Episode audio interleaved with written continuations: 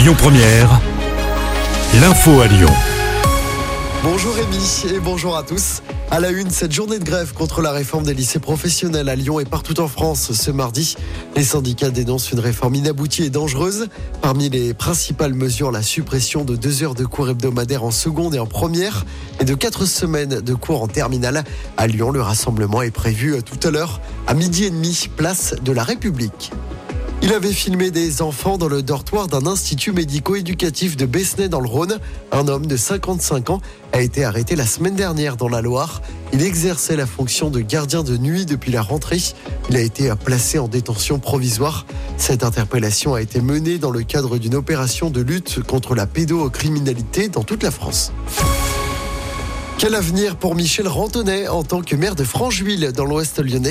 Le conseil municipal annulé jeudi dernier doit se tenir aujourd'hui. Pour rappel, 17 des 25 élus de sa propre majorité réclament sa démission, faute de quoi il menace de le faire, le privant ainsi de majorité, ce qui conduirait à de nouvelles élections à Francheville.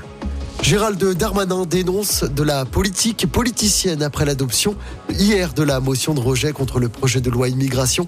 On a joué contre la France. Voilà ce que dit le ministre de l'Intérieur. Hier, il avait présenté sa démission à Emmanuel Macron qu'il a refusé.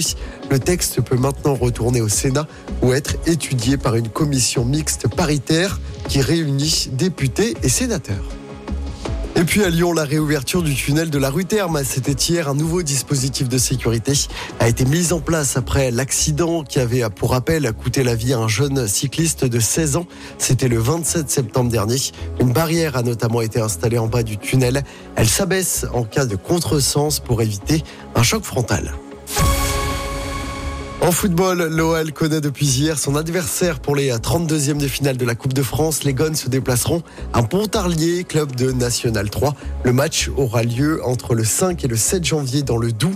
Et puis toujours à propos de l'OL, Pierre l'entraîneur par intérim, restera sur le banc des Gones au moins jusqu'à la trêve hivernale. Il reste deux matchs à l'OL avant la fin d'année, un déplacement à Monaco vendredi et la réception de Nantes mercredi prochain. Écoutez votre radio Lyon Première en direct sur l'application Lyon Première, lyonpremière.fr et bien sûr à Lyon sur 90.2 FM et en DAB+. Lyon Première